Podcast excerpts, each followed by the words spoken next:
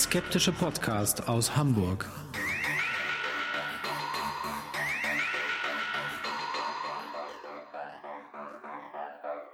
Hallo und herzlich willkommen zum 137. Mal bei Hoaxilla, dem skeptischen Podcast aus Hamburg. Wie immer mit der wunderbaren Hoax Mistress Alexa. Hallo alle zusammen. Und dem leicht halsschmerzigen Hoaxmaster Alexander. Ich hoffe, ich stehe die Sendung durch. Frisch zurück von der Frankfurter Buchmesse und dazu alles weitere am Ende. Machen wir erstmal weiter mit unserer Sendung.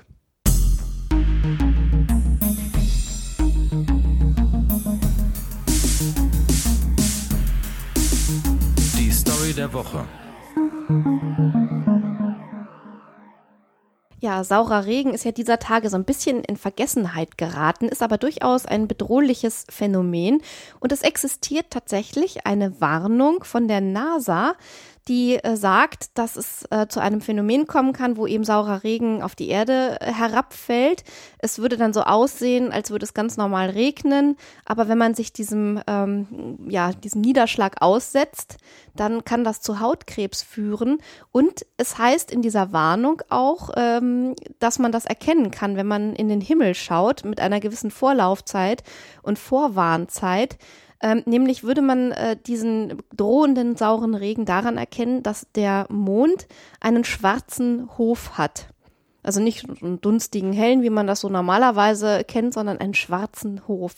Und wenn man das sieht, dann sollte man tatsächlich diese Warnung auch ernst nehmen und äh, diese Warnung natürlich auch weitergeben und ähm, tunlichst sich nicht dem drohenden Niederschlag aussetzen. Eieieiei. Mhm, katastrophal. Katastrophal. Ob das stimmt oder ob deswegen die Ob NASA-Seite ihr recht habt oder nicht. geschlossen worden. Genau. ist zurzeit, klären wir dann am Ende der Sendung auf und kommen erstmal zu unserem großen Thema der Woche.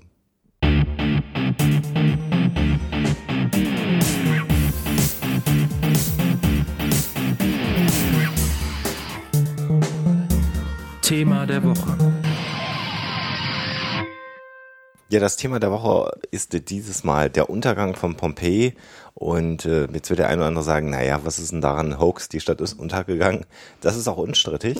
Aber ähm, es gibt so viele Dinge, die inzwischen ja fast zum tradierten Wissen äh, zugehören scheinen, die man bei genauerer Betrachtung aber doch nochmal hinterfragen kann, dass wir gedacht haben, es bietet sich doch an, darüber mal eine Folge zu machen und ähm, vielleicht dem einen oder anderen das Halbwissen, was man vielleicht noch aus dem alten Was ist was Büchern zum Beispiel oder Genau, so hatte, genau. Ich erinnere mich, ja. etwas zu korrigieren. Ähm, also fangen wir einfach mal an und steigen mal ein, berichten mal so ein bisschen über Pompeji. Die antike Stadt Pompeji hat gelegen äh, dort, wo man heute die Bucht von Neapel findet, in Kampagnen. Ähm, weitere Städte, die dort gelegen haben, waren Herculaneum, Stabiae, die auch schweren Schaden beziehungsweise sogar völlige Zerstörung durch den Ausbruch des Vesuvius erfahren haben. Und über das Jahr des Ausbruchs und der Vernichtung von Pompeji ist man sich äh, einig, es handelt sich da um das Jahr 79 nach Christi Geburt. Aber das genaue Datum des Untergangs, das ist umstritten. Viele werden, wenn man so sich ein bisschen mit Pompeji beschäftigt, den 24. August als Datum kennen. Aber dieser Termin ist nicht ganz un umstritten. Ne? Also in der wichtigsten Quelle, die man zum Ausbruch des Vesuvs hat, in der Schilderung äh, durch Plinius den Jüngeren, der ähm, sozusagen ja das Ganze als Augenzeuge von der anderen Seite der ähm, Bucht aus beobachtet hat und der bei diesem Ausbruch auch seinen Onkel Plinius den Älteren verloren hat.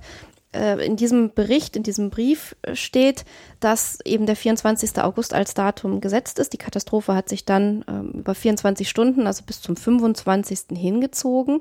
Man hat aber archäologische Befunde, also Feldfrüchte zum Beispiel, die darauf hindeuten, dass der Ausbruch doch später stattgefunden hat, nämlich vermutlich im Oktober. Und das Ganze kann seinen Ursprung ähm, haben, also man hat die Originale natürlich nicht mehr, äh, in der Tatsache, dass die Briefe ähm, natürlich übersetzt worden sind, äh, abgeschrieben, vervielfältigt worden sind. Und ähm, da könnte schlicht und ergreifend auch ein Übersetzungsfehler als Ursache in Frage kommen. Der sich dann fortgepflanzt hat und man hat dann einfach den August als falsches Datum in den Texten äh, drin. Ja, nach dem Unglück, auf das wir nachher nochmal eingehen werden, ist Pompeji also dann für lange, lange Zeit, für fast zwei Jahrtausende von der Bildfläche verschwunden. Nach der Zerstörung war klar, dass man dort nicht mehr siedeln kann. Es war so stark verschüttet, dass nichts mehr ging. Also so ein paar Grabräuber haben sich da schon noch hingewagt und haben versucht, noch ein bisschen was zusammenzuraffen. Aber dann ist die Stadt tatsächlich erstmal in Vergessenheit geraten bis zum 16. Jahrhundert. Zum Ende des 16. Jahrhunderts, wo man dann angefangen hat, ja, in der Gegend Artefakte zu finden, äh, die darauf hindeuteten, dass man da auch eine größere Ansiedlung vor sich hat. Und ähm, es ist dann immer wieder zu Funden gekommen und schließlich hat man dann Mitte des 18. Jahrhunderts angefangen, auch dort äh, Grabungen anzusetzen, wobei die Methodik äh, natürlich nicht zu vergleichen war mit heutigen archäologischen Methoden. Ähm, man ist da recht brutal vorgegangen, hat zum Beispiel die ähm, Häuser so ausgegraben, dass ähm, ja sie mitunter gar nicht zu erhalten waren. Also man ist da von der Seite ähm, herangegangen und nicht von oben, ähm, konnte natürlich auch die Dächer dann schlecht erhalten. Also viele Gebäude sind auch eingestürzt dabei. Und ähm, erst so nach und nach hat sich dann eben unter den verschiedenen Grabungsleitern im Laufe der Jahrzehnte eine Methodik auch entwickelt, das Ganze zu dokumentieren und auch so auszugraben, dass man auch gute Befunde erhalten kann. Und ähm, heute hat man ungefähr zwei Drittel der Stadt erschlossen und ausgegraben, geht aber immer mehr dazu über, erstmal das, was man hat, zu erhalten und nicht mehr weiter auszugraben, weil man sagt, die Erhaltung alleine und das Ganze vor dem Verfall zu schützen, ist so kompliziert und so aufwendig. Äh, wir wollen uns erstmal darauf konzentrieren und eben keine weiteren Teile mehr ausgraben, denn was da noch unter der Ascheschicht ähm, und Gesteinsschicht verschüttet ist, das ist da erstmal gut aufgehoben, wo es ist und muss nicht unbedingt erstmal ähm, ans Tageslicht gezerrt werden. Es handelt sich bei den bisher ausgegrabenen äh, Teilen der Stadt Pompeji um die größte zusammenhängende äh, Stadtruine der Welt. Ähm, es ist unfassbar teuer, das alles aufrechtzuerhalten, trotz der Besucherströme, die dort hinkommen. Man hat in den Gärten der Häuser zum Teil Pflanzen äh, ja, gepflanzt, damit es ein bisschen netter aussieht, Palmen und das Wurzelwerk macht äh, auch Schäden, die man heute am liebsten äh, ja nicht hätte und man sagt, hätte man bloß nicht diese Pflanzen dort gepflanzt, um das irgendwie zu beleben. Also das deckt sich dann mit dem, was du sagst. Worüber wir uns jetzt erstmal ein bisschen unterhalten wollen, mit dem Verweis, dass es einen sehr ausführlichen Wikipedia-Artikel zum Beispiel gibt, wo man sich über Teile der Stadt und gewisse Gebäude sehr gut informieren kann und auch über die Grabungsgeschichte, auf die wir jetzt nicht ganz so tief eingehen wollen, ist die Frage, die ich mich auch immer oder die ich mir auch immer gestellt habe, warum sind denn da so viele, und dafür ist Pompeji ja bekannt, Menschen quasi äh, in der Stadt verblieben, gestorben. Ähm, vielleicht sollten wir das ganz kurz beschreiben. In Pompeji gibt es äh, oder gab es bei der Grabung Hohlräume, die man entdeckt hat. Man hat dann in diese Hohlräume Gips gegossen. Und was man dann hatte, nachdem der Gips ausgehärtet ist, tatsächlich ja ganz lebensnahe Abbildungen der Menschen, die gestorben sind, die zum Teil sitzend, zum Teil liegend, zum Teil zu zweit oder dritt auch in Gebäuden, so wie sie offensichtlich verstorben sind, aufzufinden sind. Und diese Gipsstatuen der Toten von Pompeji haben eine große Berühmtheit erlangt. Und man konnte sich lange Zeit eben nicht erklären, warum die Menschen bei einem Vulkanausbruch einfach in der Stadt geblieben sind und dann gewartet haben, bis sie von Asche und Lava so zugedeckt waren, dass sie gestorben sind. Ähm, und es hat relativ lange gedauert, bis man diesem Rätsel auf den Grund gehen konnte. Aber wir können ja so ein bisschen die Chronologie des Ausbruchs mal beschreiben und zunächst mal sagen, dass der Vesuv vor 79 nach Christi 2000 Jahre lang ein schweigender das Berg war. Das ist nämlich äh, ein ganz wichtiger Punkt. Also in der Zeit, in der ähm, dann der Ausbruch tatsächlich stattgefunden hat, galt der Vesuv eigentlich als erloschen. Und man muss sich auch noch mal kurz äh, ins Gedächtnis rufen, es gibt ungefähr auf diesem Gebiet ähm, eine 700-jährige Siedlungsgeschichte. Äh, übrigens erst äh, im Jahr 80 vor Christi Geburt ähm, ist das ganze römische Kolonie geworden unter Sulla. Äh, das vergisst man auch leicht. Also man kennt ja heute nur noch so das römische Pompeji. Die Siedlungsgeschichte ist aber natürlich wesentlich umfangreicher. Äh, und die Leute sahen, obwohl es ein paar Jahre zuvor äh, schwere Erdstöße gegeben hat, von denen man sich noch gar nicht richtig wieder erholt hatte, sahen einfach keinen Grund, das Ganze so ernst zu nehmen. Ähm, das Ganze ist an diesem, ja, entweder 24. August oder Oktober oder wie auch immer, äh, losgegangen mit einem großen Knall und einer riesigen Rauchsäule, die in den Himmel gestiegen ist und die laut Plinius ja etwas von, von einem Baum, von einer Pinie hatte. Also dann erstmal ganz schmal in den Himmel gestiegen ist und sich dann weiter oben ähm, äh, verästelt hat wie so ein Baum. Und die Leute haben das gesehen und haben erstmal gedacht, oh, schrecklich. Ähm, Aber weit, aber weit wir weg. machen, ja, aber weit weg, da kann nicht allzu viel passieren. Ähm, einige haben die Stadt verlassen, also es sind nicht alle da geblieben. Also es sind natürlich auch ein paar Leute gewesen, die vielleicht die Zeichen richtig gedeutet haben, aber im Großen und Ganzen haben die Leute tatsächlich angenommen, dass der Berg schon so lange ruhig ist, dass da auch nicht allzu viel passieren kann. Man geht von ungefähr 8.000 bis 10.000 Einwohnern aus zur Zeit des Ausbruches. Das kann man als Größenordnung vielleicht nennen an der Stelle. Und was die Menschen dann erfahren haben, nachdem der Ausbruch stattgefunden hat und diese Aschewolke sich verteilte, zwischen 15 und 30 Kilometer soll sie in die Luft gestiegen sein. Das sind heutige Vulkanologen, die diese Berechnungen angestellt haben, äh, ist die Tatsache, dass es nach einiger Zeit anfing, Bimsstein äh, zu regnen tatsächlich. Und jetzt muss man wissen, dass bei so einem Vulkanausbruch die also das Gestein quasi in, in, in Gasform letztendlich aufsteigt, in der Luft oben abkühlt und sich mit dem Wasser verbindet und dann aushärtet und zu leichten Bimsstein wird, der tatsächlich so leicht ist, dass er auf Wasser schwimmt und ja, so wie Kieselsteine erstmal runterfällt, aber nicht sonderlich mm, großen Schaden verursacht. Das hat die Leute irritiert, aber sie haben festgestellt, erstmal passiert nichts in diesem Bimstein mischte sich dann aber schon das erste Das war Problem. das Problem, nämlich genau, es war eben nicht nur dieser äh, leichte Bimsstein, der so in so kleinen Bröckchen nach vom Himmel geregnet ist, sondern es waren auch relativ schwere Gesteinsbrocken. Und wenn man jetzt sich überlegt, da ist so ein faustgroßer Brocken, der mit ungefähr 200 Stundenkilometern auf die Erde prallt, dann kann der natürlich erheblichen Schaden anrichten und viele Skelette, die man auf den Straßen im Freien gefunden hat, hatten äh, eingeschlagene Schädel ähm, und das deutet natürlich darauf hin, dass sie äh, von diesen Brocken auch erschlagen worden sind. Die Chronologie war dann so, dass natürlich man gesagt hat, okay, dann bleibe ich erstmal im Haus. Also diejenigen, die nicht unbedingt die Stadt verlassen wollten und die gesagt haben, ich habe Hab und Gut, ich bin reich, Händler oder andere Leute haben zunächst mal vielleicht abgewartet, wie das vielleicht heute auch wäre, dass ein Teil sofort äh, seine Sachen packt und abhaut und ein paar sagt, nö, mein Haus gebe ich nicht auf und das ist ja immer noch weit weg. Ähm, was dann passiert ist, und das hat zunächst mal Herculaneum auch getroffen, bevor es äh, tatsächlich Pompeji erreicht hat, ähm, ist etwas, was über viele Jahre gar nicht bekannt war. Und deswegen hat man auch die Beschreibung, die Plinius in seinem Brief hatte, für ja, dichterische Freiheit äh, empfunden. Nämlich, dass Teile des Schlotes des ähm, Vulkans eingebrochen sind und dadurch eine sogenannte pyroklastische Wolke oder Welle je nachdem, oder Strom, wie auch oder immer. Strom Mhm. entstanden ist. Und was ist eine, ein pyroklastischer Strom, wenn wir vielleicht bei dem Begriff bleiben? Das ist eine äh, ja, Staub, Eine Gas, Lawine, kann man schon fast sagen. Mhm. ja, aus Staub und Gas, genau, die unfassbar heiß ist. Ähm, Es gibt Temperaturen, die zwischen 300 und 600 Grad liegen. Und so ein pyroklastischer Strom kann sich mit sehr, sehr, sehr großer Geschwindigkeit fortbewegen.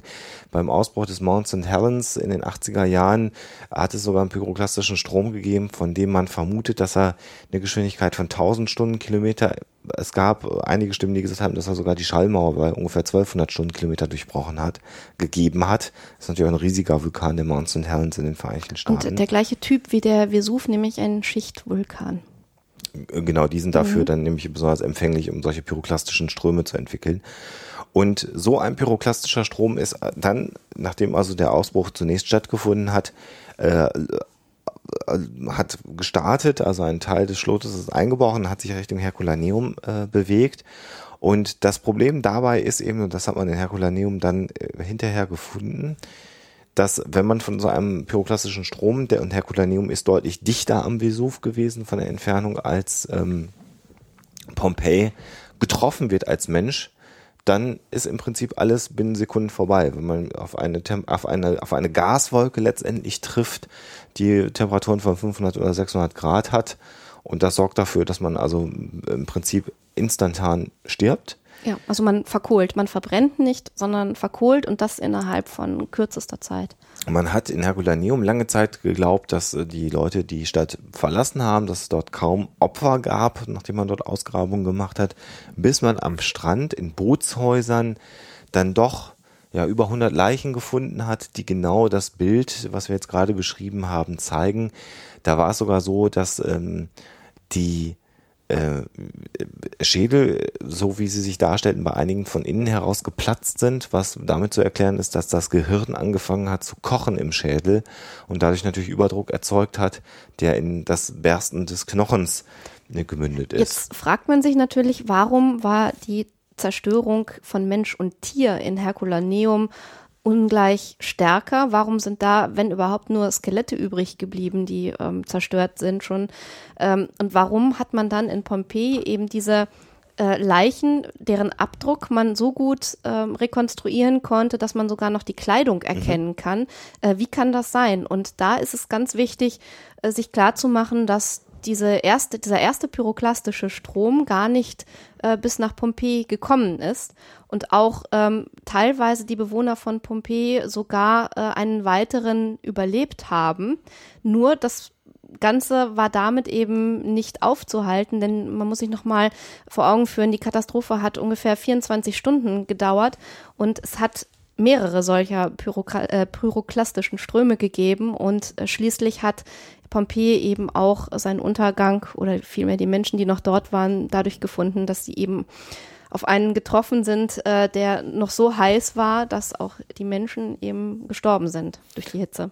Einige Menschen sind gestorben, natürlich auch dadurch, dass der Bimstein, der an sich leicht war, aber dann so stark sich auf den Dächern der Häuser abgelagert hat. Die Bauweise war so, dass die Dächer das Wasser abhalten sollten, das Wasser abfließen lassen sollten, aber nicht wirklich Gewicht tragen sollten. Äh, großartige Schneefälle in, äh, am Mittelmeer gibt es eigentlich in der Regel nicht, so dass man da kaum statische Probleme hat zum Beispiel. Und der Bimstein hat zum Beispiel dafür gesorgt, dass bei einigen Häusern, in denen sich Leute verschanzt hatten, das Dach eingebrochen ist und sie durch diese Einstürze schon ums Leben gekommen sind. Und, ähm, wie du sagst, eben ein pyroklastischer Strom, den man anhand der Leichenfunde auf eine Temperatur von ungefähr 300 Grad Celsius roundabout dann festgelegt hat, hat dann letztendlich die letzten verbliebenen Menschen in der Stadt getötet. Das Dramatische bei dieser Temperatur ist, dass man nicht unbedingt sofort stirbt, wie das bei dem viel heißeren pyroklastischen Strom gewesen ist, der Herculaneum getroffen hat, sondern durchaus noch so zwei bis drei Atemzüge lang überleben kann, äh, bevor dann der Tod eintritt und eben auch die Temperaturen so sind, dass man eben nicht komplett verbrennt. Und man hat Experimente gemacht bei 300 Grad in Simulationen, ähm, verbrennt durchaus das Fleisch oder wird so geschädigt. Also die oberste Hautschicht wird ja durchgekocht, wenn man so will, so dramatisch wie es klingt. Äh, die Kleidung ist zwar leicht angekohlt, aber durchaus erhalten und das erklärt natürlich auch die Befunde, die man hinterher ähm, hatte, wo man teilweise nicht nur die Kleidung, sondern auch Gürtel und äh, ähnliche Dinge eben ähm, rekonstruieren konnte. Das heißt, die Menschen, die in Pompeji gestorben sind, sind nicht, so wie das manchmal früher dargestellt worden sind, von Lava überrollt worden und dann konserviert viel zu langsam worden. gewesen. Genau. Mhm. Da hätte man locker vorweglaufen können in der Regel, ähm, sondern eben dieser pyroklastische Strom hat sie erwischt und dann natürlich ist durch äh, das Abregnen von Bimstein und das also Verschieben also, von Gestein die Stadt völlig verschüttet die, worden. Die ähm, Chronologie, die man heute ähm, sich zurechtgelegt hat, spricht sogar davon, dass es zwischendurch eine leichte Ruhephase gegeben hat, also zwischen diesem Gesteins- und Bimstein und äh, Ascheregen und den ähm, pyroklastischen Strömen, sodass sogar einige Leute wieder zurückgekehrt sein könnten in ihre Häuser und dann natürlich hinterher dort den Tod gefunden haben. Also dann haben wir damit schon mal zumindest hoffentlich eine vernünftige Erklärung dafür gefunden, warum wir man sollten diese vielleicht Leichen noch kurz auf die Körperhaltung eingehen. Ja, äh, genau. Auch das ist immer so ein, so, ein, so ein Trugschluss, der sehr oft kommuniziert wird und der auch in vielen, vielen Fernsehdokumentationen fast nicht aus den Köpfen rauszukriegen ist. Immer der Satz, man sieht bei den äh, Abdrücken der Leiche, wie sie sich im Todeskampf noch gewunden haben. Das wird sehr häufig gesagt. So die ähm, Arme nach oben gerissen haben zum Beispiel. Ähm, vermutlich ist das nicht so. Nicht bei allen zumindest. Mhm. Denn wenn Menschen unter großer Hitzeeinwirkung sterben, also insbesondere auch bei Brandopfern, findet man etwas vor, was in der Rechtsmedizin Fechterstellung ähm, genannt wird, also vom Fechten, also so eine Art Abwehrhaltung. Und die liegt darin begründet, dass bei großen Temperaturen äh, insbesondere die Sehnen sich anfangen zu verkürzen und damit äh, eben so Dinge wie der Arm sich beugt, die Arme sich nach oben bewegen und so eine gewisse, ja, äh, ver, wie, wie sage ich denn das? Also der Körper verformt sich etwas und das sieht dann für denjenigen, der die Leiche findet, so aus, als ob jemand sich im Todeskampf noch gewunden hat. Tatsächlich ist die Person äh, in der Regel schon tot gewesen und einfach diese Verformungen des Körpers haben durch die große Hitzeeinwirkung stattgefunden, so dass man da so vorsichtig sein sollte zu sagen, sie haben sich im Todeskampf noch gewunden. Viel eher ist es so, dass sie nach zwei, drei Atemzügen, also im Zeitraum von 10, 15 Sekunden tot waren, einfach umgefallen sind äh, und oder wenn sie gesessen haben, dann im Sitzen verstorben sind und durch die große Hitzeeinwirkung dann im Verlauf der nächsten Minuten äh, die der pyroklastische Strom in der Stadt sein Unwesen trieb, sich verformt haben in ihrer Körperhaltung. Wer die Möglichkeit hat, ähm, sich das Ganze mal anzuschauen, dem sei natürlich ans Herz gelegt, ähm, die Grabung, soweit man sie dann eben besuchen kann, tatsächlich zu besuchen, sich das Ganze mal vor Ort anzugucken. Das steht für mich selber auch noch aus. Das will ich seit Jahren machen. Ja, also, beide. Mhm. Ja, das werden wir auch sicherlich noch irgendwann tun.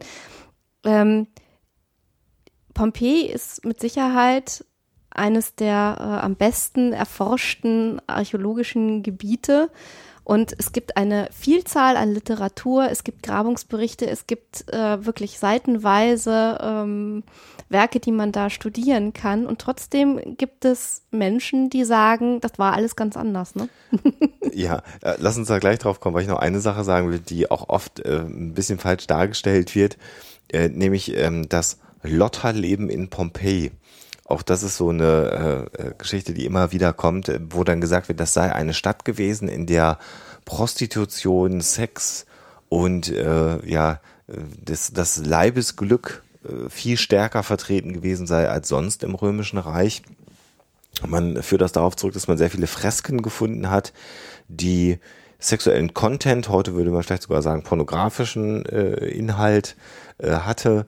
Und man hat ganz früher gedacht, naja, überall da, wo Menschen beim Liebesspiel abgebildet sind, da muss es sich immer im Bordell gehandelt haben. Äh, das ist offensichtlich nicht so, sondern man hat ähm, heute zumindest ein Gebäude als Bordell tatsächlich identifiziert. Ähm, natürlich, wie das ähm, in vielen Städten dieser Zeit äh, der Fall war, gab es auch Prostituierte, die sozusagen freischaffend mit Hotelzimmern oder kleineren Apartments aktiv waren. Also das heißt nicht, dass es da keine Prostitution gegeben hätte in, in antiken Pompeji, aber das ist so ein ja, das ist aber nicht ungewöhnlich fürs Römische Reich. Genau, also, ja, ja. Aber dieser Sündenfuhl, der öfter mal dargestellt wird, ist es nicht. Man kann sich überlegen, ob da vielleicht tatsächlich so ein leichter Einfluss von Moralaposteln oder Kirchenmenschen, vielleicht auch so das Bild des Untergangs der mhm, Stadt. Als durch, Strafe Gottes oder ja, so. Ja, ja. Äh, ob, ob das vielleicht da so ein bisschen mitschwingt, das will ich nur mal so als, als, als Motiv vielleicht reinbringen. Ich glaube nicht, dass das jemand aktiv betrieben hat, aber das passt so in die, in die Denkart natürlich. Ähm, äh, dass man sagt, äh, eine Stadt, in der die Sünde stattfindet, die wird dann eben dem Untergang geweiht. Sodom und Gomorra kommt da ja als Motiv natürlich auch ins, äh, in, in den Kopf hinein. Also so schlimm war es in Pompeji nicht. Ähm, sondern das war eigentlich eine ganz normale Stadt im Römischen Reich und da war man vielleicht den Leibesdingen noch etwas offener zugetan. Ja, es war schon, es war schon eine, eine ziemlich reiche Stadt, also mhm. gerade als äh, römische Kolonie ähm, hat natürlich Pompeji einen gewissen Wohlstand auch gehabt. Das ist unbestreitbar so, aber das war jetzt nichts, äh, was darauf hindeutet, dass es jetzt irgendwie Sodom oder Gomorra war oder wie auch immer. Jetzt bin ich dir gerade in die Parade gefahren. Du wolltest mich gerade jetzt ansetzen, noch einen schönen Seitenzweig, den wir im Rahmen der Recherche gefunden haben, ja. zu Pompeji nochmal anzuführen. Und äh, da ich dich jetzt auch gar nicht mehr Also hindern. so gut wie Pompeji erforscht ist, gibt es natürlich gerade, ähm, weil man ja in der Frühzeit der Grabungen viele Fehler gemacht hat, auch einige Befunde, die vielleicht überraschen mögen und äh, die man anzweifeln kann und die einen, wenn man sich nicht eingehend damit beschäftigt, auch verwundern mögen, aber daraus gleich dann äh, die Behauptung zu stricken, dass Pompeji überhaupt nicht im Jahre 79 nach Christi untergegangen ist, sondern noch bis ins 17. Jahrhundert hinein existiert hat, das ist dann schon äh, recht originell, finde ich. Und mhm. ein gewisser Andreas Churilov hat das getan und hat ähm, ja das berühmte Cherrypicking betrieben. Also er hat sich da so einige ähm, wer, wer, wer kann äh, und will, kann das auch mal nachlesen noch im Netz. Hat da so einige Sachen herausgesucht, die seiner Meinung nach nicht ins Bild passen und hat das dann als Beleg dafür genommen, dass diese ganze Theorie von der Datierung 79 nach Christi Geburt nicht stimmen kann. Äh, unter anderem hat er gesagt, äh, die Fresken, die man da gefunden hat, die sind so hochwertig äh, und haben teilweise Motive, die man ähm, in der Renaissance auch wiederfindet, äh, dass man sagen kann, das Ganze, das kann überhaupt nicht antik sein, das muss wesentlich jünger sein. Äh, ist eine ganz lustige Geschichte, ähm, kann man sich mal irgendwie so als Skurrilität mit anschauen, aber ist natürlich nicht weiter ernst zu nehmen. Passt so ein bisschen in das äh, Motiv des erfundenen Mittelalters. Ja, genau. Äh, wo und das scheint so eine Entwicklung zu sein, da kann man vielleicht auch nochmal gucken, ob wir das nochmal aufgreifen, ob sich das lohnt für eine ganze Episode. Ähm, so eine Strömung zu sein scheint, die sagt, die Kirche hat mehrere Jahrhunderte erfunden, um ihren eigenen Aufstieg besser zu äh, stilisieren und darzustellen, um eine längere Kirchenhistorie zu haben.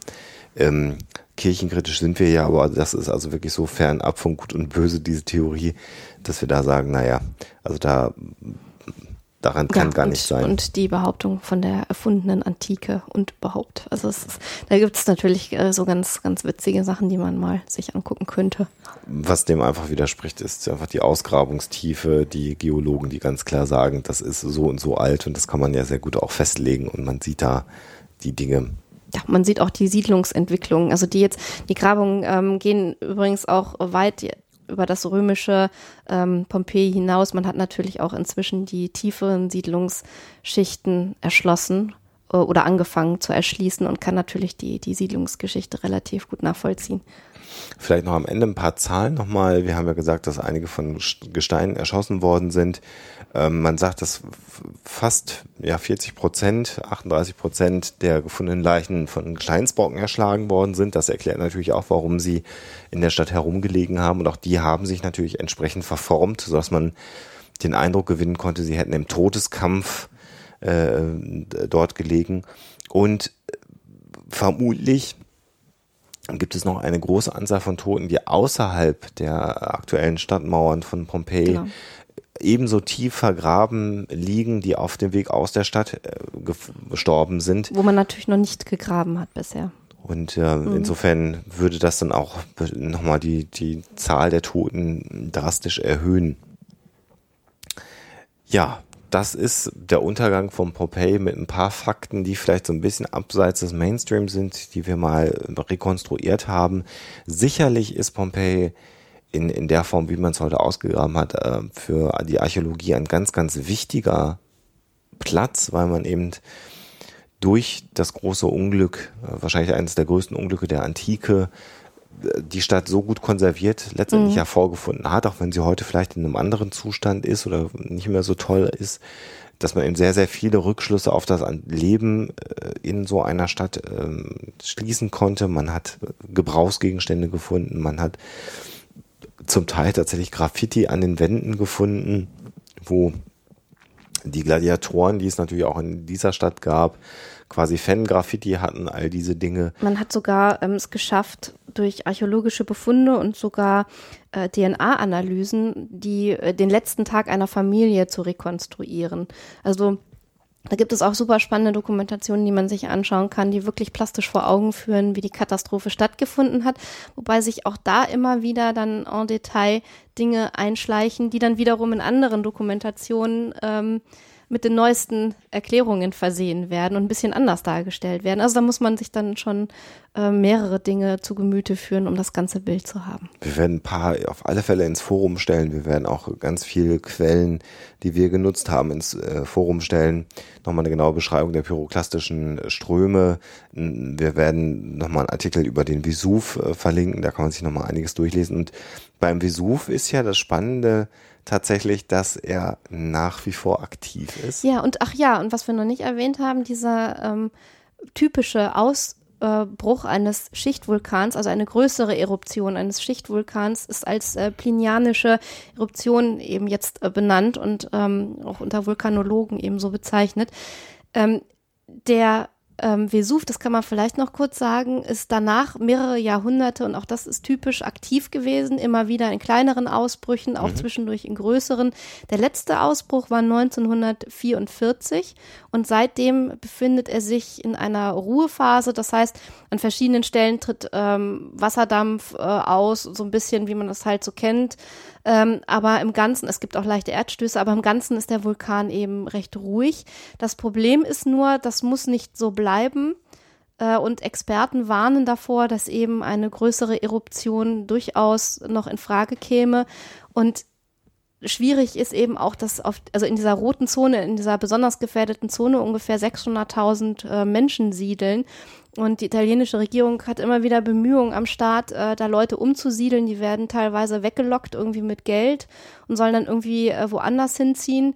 Das Dumme ist nur, das machen die nicht nur nicht, sondern es siedeln sich auch illegal weitere Leute an. Also es sind da auch illegal Häuser gebaut worden in dieser Gefahrenzone und das Ganze ist natürlich eine recht unübersichtliche Lage. Und wenn es wieder zu einer solchen plenarischen äh, Ausbruch kommt, dann kann man sicherlich davon ausgehen, dass das wieder mit pyroklastischen Strömen äh, gepaart ist und denen kann man dann auch einfach nicht mehr entkommen. Denn nochmal, die Geschwindigkeit liegen bei mindestens 100 Stundenkilometer bis hin zu ja, mehreren hundert Stundenkilometern und da kann man weder mit einem Auto noch sonst irgendwie vor flüchten. Das heißt, wenn dann so ein pyroklastischer Strom auf einen niedergeht, dann dann war es dann, dann mal. War's das, ja. das hat man dann, wie habe ich das kürzlich irgendwo gelesen, auf Kies gefurzt. Dann ist es halt vorbei. das denn? vorbei. Dann ist es vorbei an der Stelle. Ja, okay. Insofern ähm, sollte man den Vesuv sicherlich im Auge behalten und ich würde mir schon überlegen, da siedeln zu wollen. Ähm, wobei es offensichtlich wunderschön in der Bucht von Neapel sein soll. Ja klar, und genau, vor der Küste liegt Ischia, das ist natürlich wunderschön, ne? Also, ja. aber ich ziehe da nicht hin. Also falls jetzt irgendwie. nee. Aber vielleicht schauen wir uns das ja. mal an. Ja, wir hoffen euch mit dieser Folge über Pompeji so ein bisschen einen Anreiz gegeben zu haben, nochmal selber ein bisschen zu recherchieren über die Stadt. Das ist einfach zu umfangreich, um das in eine Folge zu tun. Da muss man auch die Fotos vielleicht dazu sehen. Aber so ein paar Dinge, die ihr jetzt vielleicht mal lest und hört zum Thema Pompeji, könnt ihr vielleicht ein bisschen genauer einordnen und könnt sagen, na ja, die haben nicht äh, gerungen, sondern das war die Fechterstellung oder das war nicht die Sündenfuhlstadt äh, des Römischen Reiches und ähnliche Dinge haben wir vielleicht mal ein bisschen bereinigt, ohne aber die Faszination, die tragische Faszination, muss man ja fast sagen, der untergegangenen Stadt Pompeji wegzunehmen. So, und jetzt kommen wir zum sauren Regen mhm, unter Nase. Oder auch ne? nicht. Die Auflösung.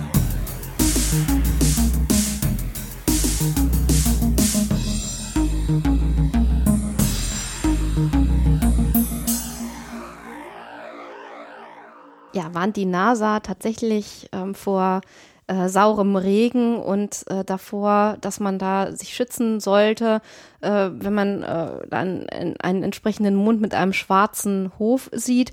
Oder war das Ganze etwa nur ein Hoax? Ja, es war ein, ein klassischer E-Mail-Hoax, den ich da zum Besten gegeben habe. Und zwar äh, stammt der aus ähm, dem Jahre 2010. Da ist der dann äh, irgendwie im großen Stil verschickt worden. Und da hieß es dann, ja, an bestimmten Tagen des Jahres würde dann dieser saure Regen niedergehen und man würde das erkennen und sollte dann seine Lieben warnen und zu Hause bleiben. Und das Ganze würde alle 750 Jahre stattfinden. Und ähm, ja, also die NASA sagt natürlich nicht nur, wir haben nichts mit solchen komischen E-Mail-Warnungen zu tun, sondern die sagt, das mit dem schwarzen Hof ist auch völliger Mumpitz. Ähm, das kann man durchaus ab und zu mal beobachten, äh, dass der Mond so ausschaut.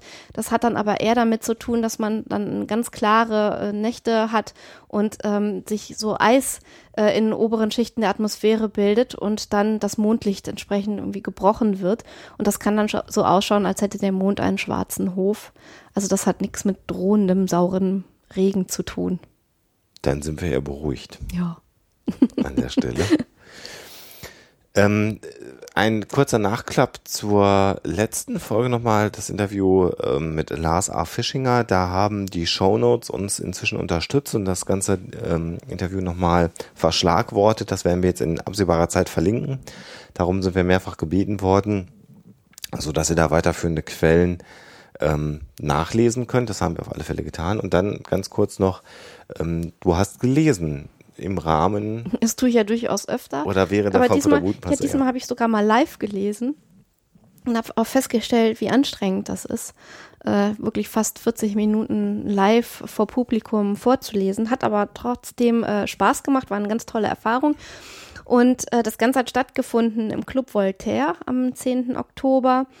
Äh, mitten in der Innenstadt von Frankfurt während der Frankfurter Gegenbuchmasse, die immer zur Zeit der Frankfurter Buchmesse stattfindet. Und wer das Ganze sich anschauen will, der kann auf das Video warten, was wir dann, wenn es fertig ist, veröffentlichen werden. Mhm.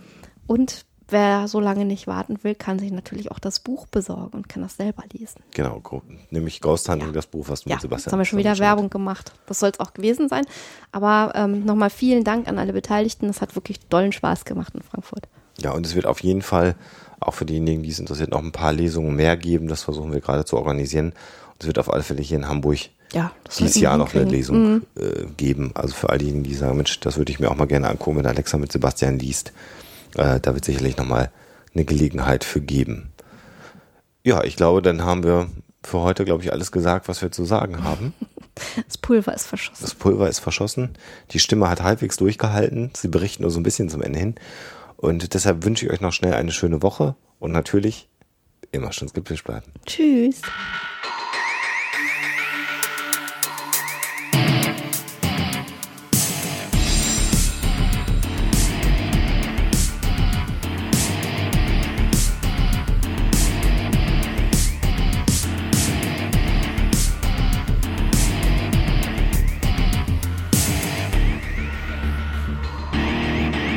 Schickt Fragen, Anmerkungen oder Feedback an info@huxilla.de. Und wenn ihr mögt, dann bewertet uns doch bei iTunes oder einer der anderen Podcast-Seiten, die uns führen. Hoaxilla ist eine Record Shoe Production aus dem Jahre 2013.